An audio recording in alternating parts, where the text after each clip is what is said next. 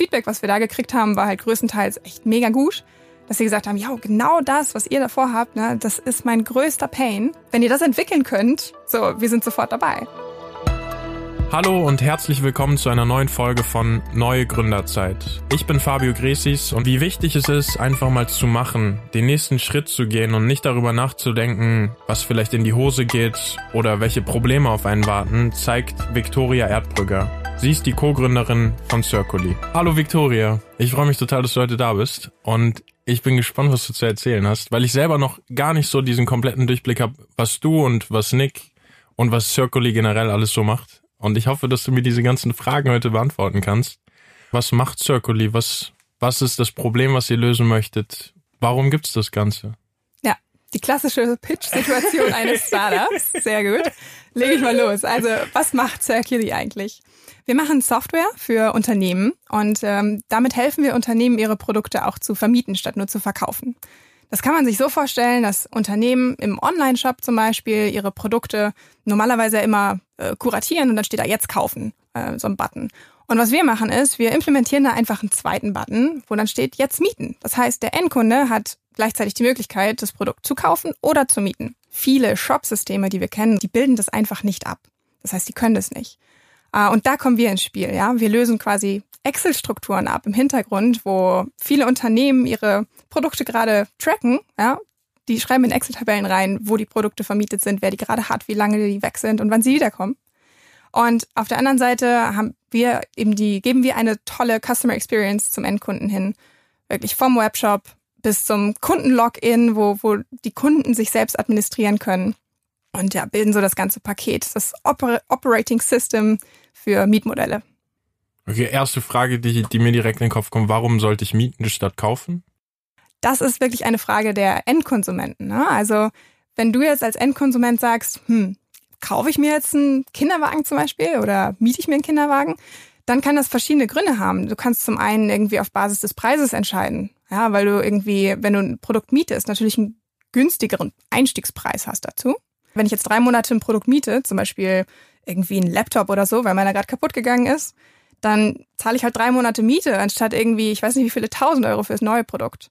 Also es gibt ganz verschiedene Gründe und diese, der Trend äh, nennt sich Access over Ownership äh, im Englischen, ja, oder Mieten statt Besitzen, würde man wahrscheinlich im Deutschen sagen. Der ist total am Boom momentan. Also da gibt's wirklich große Marktbewegungen, große Player auch in Deutschland, die sich dahin bewegen. Und genau das möchten wir quasi für die breite Masse ermöglichen. Und, und woher kommt das? Also so, ich finde das immer so interessant, wenn man jemanden vor sich sitzen hat, der von seinem eigenen Unternehmen redet, dann ist es immer so, das ist das Einzige, was Sinn macht. Natürlich machen wir genau das. Also woher kommt diese Sicherheit oder diese Idee? Bist du morgens aufgewacht und dachtest so, ey, ich muss in diesem Markt mitmischen? Oder wie, wie ist das zustande gekommen? Dass mir sowas irgendwann mal passiert, habe ich immer von geträumt. Nein, so war es nicht. Und zwar kommt die Idee tatsächlich von meinem Mitgründer Nick. Ähm, er ist Holländer und hat selbst in einem holländischen Unternehmen gearbeitet, im E-Commerce, ähm, im E-Commerce-Business seiner Eltern tatsächlich. Und ähm, die haben Kinderwegen und Babyprodukte verkauft. Und dann hat er irgendwann gesagt, äh, als er seine äh, Bachelorarbeit geschrieben hat über eben Access over Ownership, über das Thema und die Circular Economy, also die Kreislaufwirtschaft auf Deutsch. Ach, ähm, daher auch Circuli. Cir genau, ah, okay, okay, da ist okay. ein Hint dahinter, ja. genau. Ähm, hat er gesagt, hey, weißt du was, einfach mal machen, hat sich 50 Kinderwegen gekauft und hat angefangen, diese Kinderwegen zu vermieten. Und weil er Computer Science studiert hat im Auslandssemester und super tech-affin ist, hat er gesagt, ich programmiere einfach mal selber was. Und ähm, das war im Prinzip der erste Grundbaustein von Circuli. Ihr seid ein Tech-Startup. Das genau. heißt, ihr habt ganz viel Technologie. Es geht nicht einfach darum, ein Produkt zu entwickeln und es zu verkaufen, sondern da war ganz viel Technologie, die vorher erstmal programmiert werden musste, die es vorher nicht gab, die ihr machen musstet. So ja. Wie ist es, ein Tech-Startup zu gründen? Also weil das ist ja, am Ende hast du vielleicht dann irgendwie eine App oder du hast einen Button auf einer Website und da drückst du drauf und wenn es nicht funktioniert, dann wirst du sauer. das hat zu funktionieren. Ja. Aber wie ist dieser Weg dahin von nichts zu diesem Button auf einer Website? Das ist ja so viel, was man gar nicht sieht als Endkonsument. Ja. Was ist das für ein Weg, ein Tech-Startup dann wirklich zu gründen? Am Anfang hat es absolut gar nichts mit Tech zu tun, tatsächlich. Ähm, also wir haben angefangen mit unserer Software in der Entwicklung einfach nur zu sketchen. Ähm, also wir Was heißt sketchen? eine Werkstudentin bei uns im Team, die hat im Prinzip ähm, Mockups gemacht, in denen du einfach nur deine ja, Idee einfach mal runterzeichnest. Ja, also so Anfänger wie ich hätten das einfach in der PowerPoint-Präsentation gemacht, um es Okay, mal ganz dumm ja. zu sagen. Die Programme, die unsere Werkstudentin genutzt hat, sind halt deutlich advanced.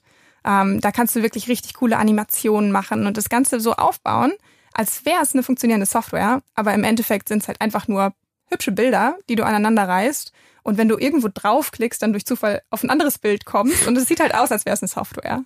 Und genauso haben wir auch angefangen. Also wir haben das Ganze skizziert, Mockups erstellt und sind dann damit zu Kunden gerannt und haben gesagt, hier guck mal, ne, das haben wir vor.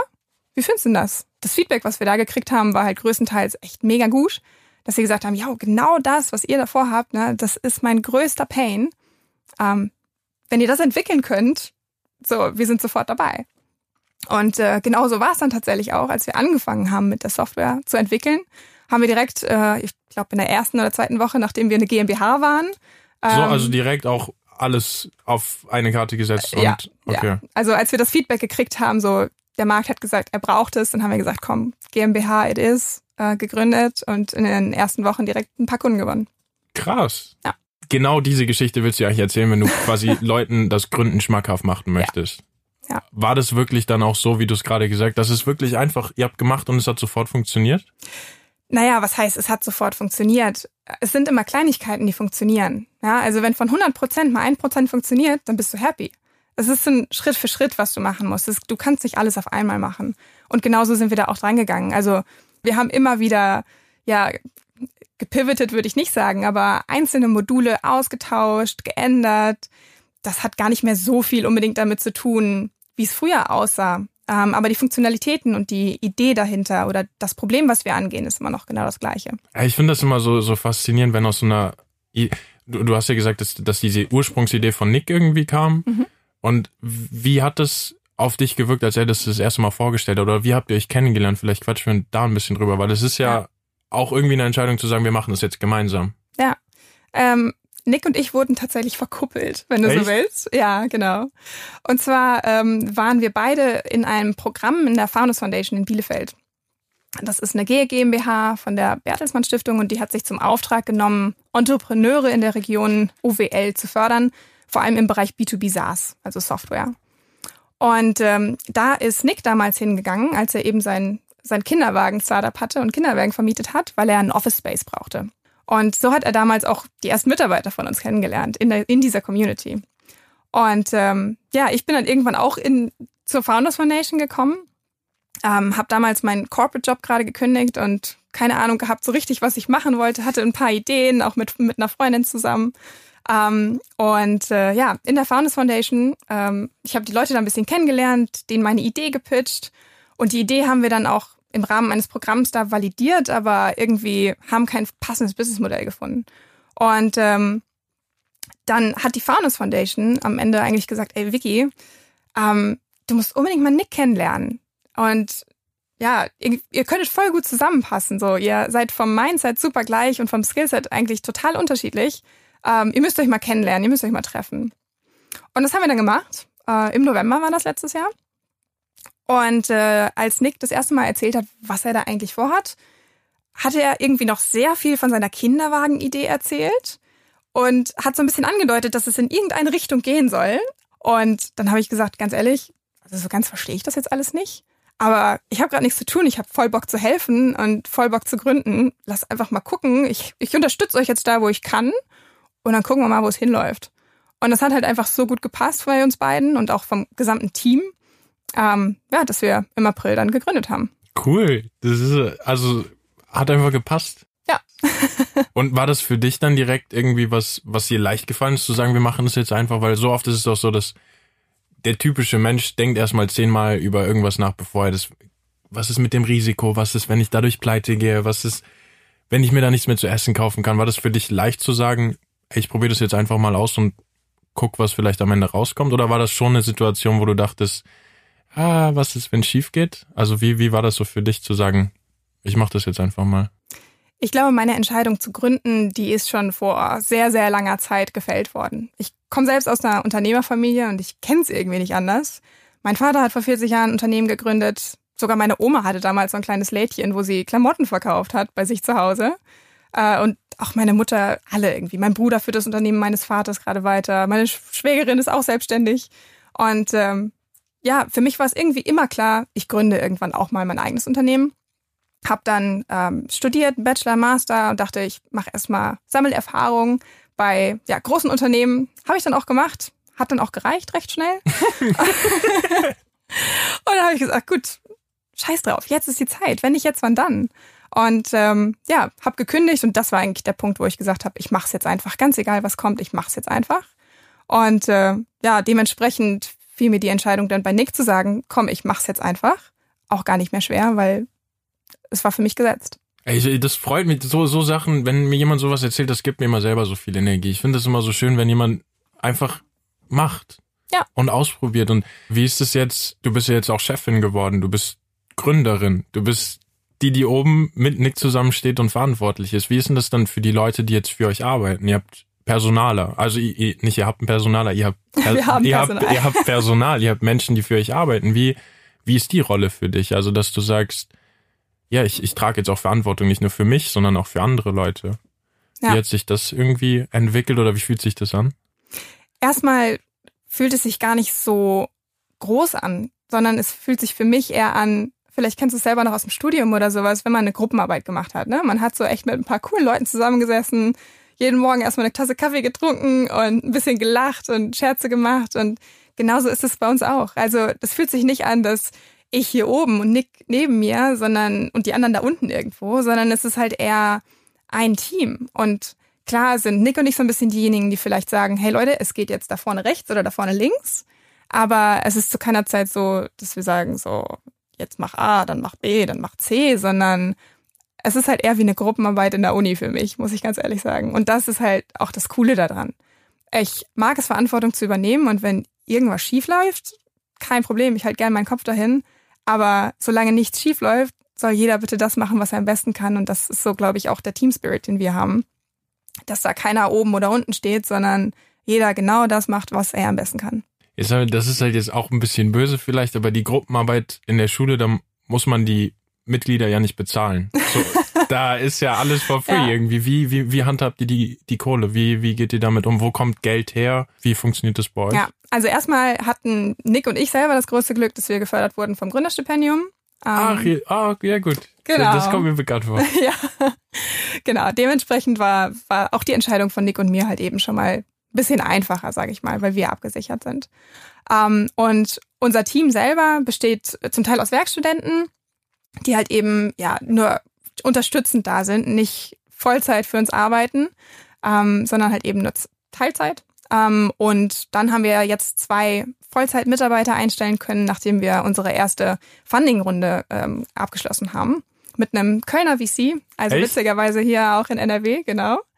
Ähm, und das hat uns halt auch jetzt erstmal Runrate gegeben. Ne? Also sprich, wir können jetzt erstmal die nächsten Monate genauso operieren, wie wir jetzt gerade unterwegs sind, ähm, ohne dass wir pleite gehen, sage ich mal. Und ganz am Anfang waren es tatsächlich die 25.000 Euro ähm, Kapitaleinlage, von denen Nick und ich alles bezahlt haben. Dann müsstest du mir an der Stelle nochmal ganz kurz erklären, was ein VC ist. Du hast das gerade gesagt. Einer ist bei euch mit eingestiegen. Genau. Kannst du mir das kurz erklären? Die Buchstaben VC oder VC auf Deutsch stehen für Venture Capital. Und äh, Venture Capital ist im Prinzip Risikokapital. Also das sind Fonds, also im Prinzip auch Unternehmen, wenn du so möchtest, die ja darauf spezialisiert sind, Startups, also ja kleinen Firmen, die Potenzial haben, schnell zu skalieren, ähm, Geld zu geben, also Risikokapital. Und ähm, mit diesem Risikokapital wachsen dann eben die Startups. Ja, das ist, das ist halt der Part irgendwie, wo, wo man auch so gar nicht drüber nachdenkt. Es ist ja eine, diese Idee zu haben und diese Idee umzusetzen, aber dann auch irgendwie am Ende des Tages Geld zu haben und zu gucken, so, ja, ich kann aber trotzdem auch irgendwie mein restliches Leben auch noch finanzieren, weil das ist ja. Ja. Es ist ja das eine Unternehmen zu machen, ist das andere die Kohle dafür zu haben. Das stimmt auf jeden Fall. Und du hast jetzt gerade gesagt, dass ihr Investoren mit reingeholt habt. Wie ist das irgendwie so abgelaufen? Habt ihr irgendwann gemerkt, okay, unser eigenes Geld oder das, was wir zur Verfügung haben, reicht nicht, wir brauchen jemanden oder habt ihr direkt schon vorab gewusst, wir brauchen jemand Größeren, damit wir direkt den Markt viel besser angreifen können? Letzteres tatsächlich. Also wir sind ja in diesem Founders Foundation Umfeld in einem Netzwerk drin, wo es halt um B2B SaaS Startups geht. Und B2B SaaS Startups sind typischerweise Startups, die sehr stark skalierbar sind. Und dementsprechend sind wir in einem Umfeld, wo es quasi, sag ich mal, normal ist, dass du diesen VC-Weg gehst, dass du sagst, hey, du gründest dein Unternehmen, versuchst mit dem bisschen Geld, was du da hast, weil das Geld ist schneller weg, als du gucken kannst, ähm, ein, ja, ein Problem-Solution-Fit zu finden und genau rauszufinden, was ist eigentlich das Problem des Marktes und was bietest du als Produkt an und löst das Produkt, was du hast oder was du glaubst, was du bauen möchtest in Zukunft, das Problem des Marktes. Wenn du das gefunden hast und so langsam den ersten Schritt gemacht hast Richtung Produktentwicklung, vielleicht schon ein paar Kunden hast, also erste Traction zeigen kannst, ähm, dann ja, ist es eigentlich so die Zeit gekommen, dass du eben auch externe Kapitalgeber suchst, die dir Geld geben, um das schnellere Wachstum deines Startups zu fördern. Und genau den Weg sind wir gegangen. Und ähm, ja, das haben wir eben mit Vinister hier in Köln geschafft. Was, was ist das für ein Gefühl? Einfach, um da vielleicht noch ein bisschen drüber zu reden, eine Idee zu haben. Ich meine, Nick hat die Idee mit reingebracht, aber du hast sie dazu beigetragen, dass es jetzt da steht, wo es ist. Was ist das für ein Gefühl, wenn auf einmal jemand anders einem Geld für etwas gibt, was man selber entwickelt hat? Und dieses Gefühl einfach jemand anders glaubt an einen. Oder ja. vielleicht auch die Idee, die man da jetzt auf dem Tisch liegen hat und sagt, guck mal, das wollen wir machen. Was ist das für ein Gefühl? Was macht es mit einem? Total witzige Frage. Ähm, Nick und ich haben da wirklich sehr, sehr lange drauf hingearbeitet, dass wir halt eben, ja, wir haben, wir haben, ich weiß nicht, mit 40 VCs oder so gesprochen. Echt?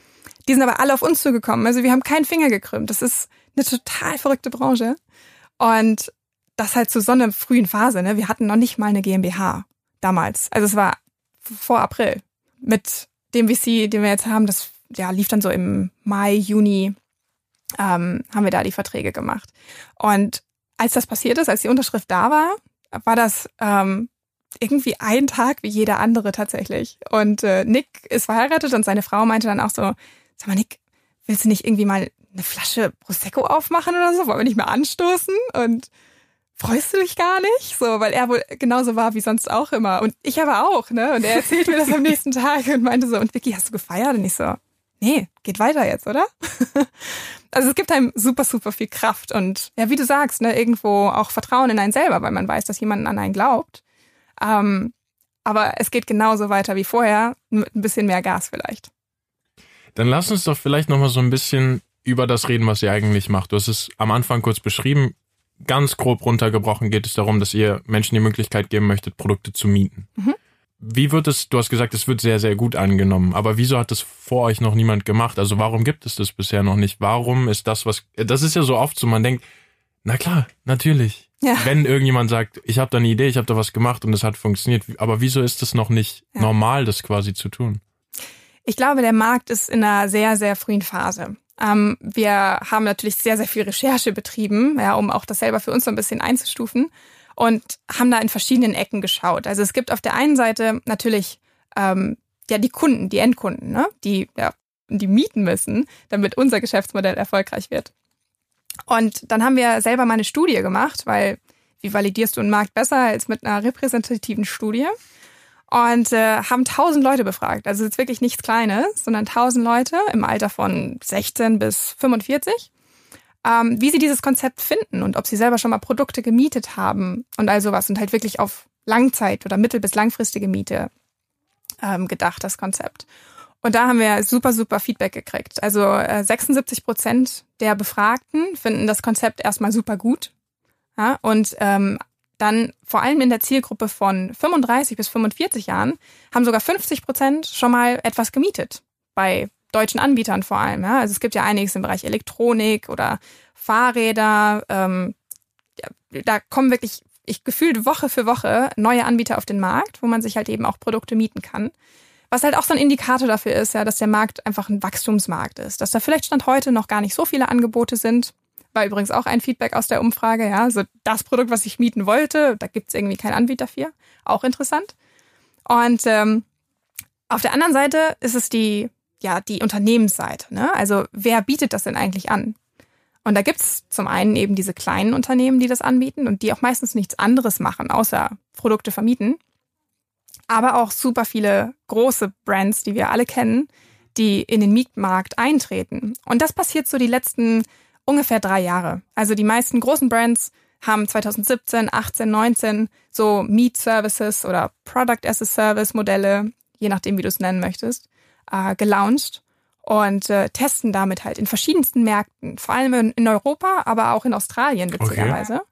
Okay. ähm, diese Angebote aus. Ja, mittlerweile, also was wir von denen, mit denen wir gesprochen haben, gehört haben, mit sehr, sehr gutem Feedback. Und natürlich ist jetzt auch direkt wieder, ich, ich hasse diese Fragen selber, aber man muss sie halt irgendwie stellen, wie verdient ihr Geld? Also was ist quasi das Geschäftsmodell dahinter? Ihr seid ja kein eigener Shop oder kein eigener Anbieter, sondern ihr speist euch ja quasi in das externe Unternehmen ein und sagt, guck mal, wir haben die Plattform, wir haben die Technologie und wir würden euch helfen. Wie funktioniert das in Bezug auf den Gewinn von euch? Wir sind ein Software as a Service Provider. Das heißt, wir nehmen quasi eine Nutzungsgebühr dafür, dass unsere Kunden unsere Software benutzen können.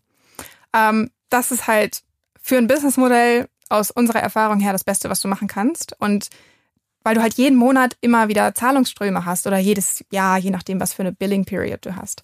Und ähm, das sehen halt vor allem Investoren auch sehr, sehr gerne, weil wenn du einen Kunden gewinnst, dann hast du jeden Monat x Euro. Wenn du mhm. zwei Kunden gewinnst, dann hast du jeden Monat y Euro. Und das bricht nicht ein, außer der Kunde kündigt dir. Ja, also dieser wiederkehrende Umsatz ist deutlich besser gesehen als der transaktionale Umsatz, den du halt vielleicht einmal hast in einem so einem ja, Sell-off, ne? also im Online-Shop, wenn du was verkaufst zum Beispiel. Was ist denn, wenn du das, wenn du jetzt so auf die, die Zeit von euch beiden zurückguckst, seitdem alles angefangen hat, wo ihr jetzt steht, so, was ist das, wo, wo du vielleicht am meisten stolz drauf bist? Was ich unfassbar cool finde, ist, dass Nick und ich uns seitdem nicht ein einziges Mal gestritten haben. Echt? Nee, gibt's nicht. Also es gibt's einfach nicht bei uns. Ich kann es dir nicht erklären. Wir kennen uns ja wirklich auch erst seit November. Ist noch nicht mal ein Jahr. Und äh, so, egal was ist, und es gab schon viele beschissene Situationen, ohne Frage. Auch super viele tolle Situationen, ja, wie unsere Funding-Runde. Aber irgendwie sind wir beide so rational miteinander, ähm, dass da nie irgendwas, ja, irgendwas geknallt hat bislang. Also ihr schafft es irgendwie so die Emotionen zurückzuhalten und auf das Wesentliche zu fokussieren fokussieren. Ja, eben. Ja, man, man redet über, über eine Sache und man möchte eine Lösung finden und man schmeißt sich nicht gegenseitig irgendwelche Beleidigungen an den Kopf oder sowas. Und das finde ich richtig cool. Und ich glaube, das macht auch in einem Gründerteam so, dass es da so eine Basis gibt, die einfach immer da ist, wo man sich nicht streitet, finde ich mega, mega wichtig. Macht doch total Sinn. Also, ja, ne?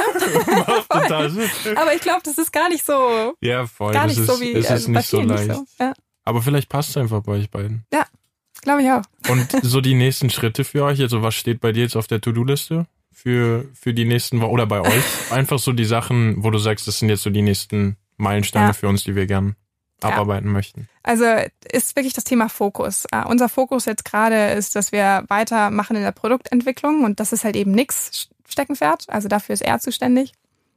Ähm, paar weitere Produktfeatures entwickeln, sodass wir noch einen größeren Mehrwert stiften für unsere Kunden, die die jetzt schon nutzen. Und ich auf der anderen Seite mit Unterstützung von unserem tatkräftigen Werkstudenten bin dann dafür da, noch mehr Kunden äh, ranzukriegen. Und ähm, ja, ein großes To-Do auf meiner Seite ist jetzt erstmal, mich einzulesen ins Thema Online-Marketing. So, habe ich keine Ahnung von, aber muss halt irgendwie funktionieren. Und äh, habe ich auch richtig Bock drauf, das zu lernen. Und das wird jetzt so die nächsten hoffentlich paar Tage oder Wochen erstmal nur in Anspruch nehmen, bis ich es umsetzen kann dann auch. Aber ja, das wird auf meiner Seite, auf meiner Seite so anstehen. Ey, das, das klingt total, total gut. Danke, dass du das alles gerade so erzählt hast. Äh, Gerne. Ich hab's genossen und jetzt habe ich auch voll den Durchblick, was hier so treibt. Sehr gut. Vicky, es freut mich total, dass du, dass du so offen warst und so viele Sachen geteilt hast. Sehr und, gerne. Ähm, ich bin mega gespannt, wo es hingeht. Circle ich halte dich auf dem Laufenden. Danke für deine Zeit und äh, ja, vor allem für deine Ehrlichkeit. Und wir hören uns hier in der nächsten Folge des Neue Gründerzeit Podcasts wieder. Bis dahin, euer Fabio. Ciao.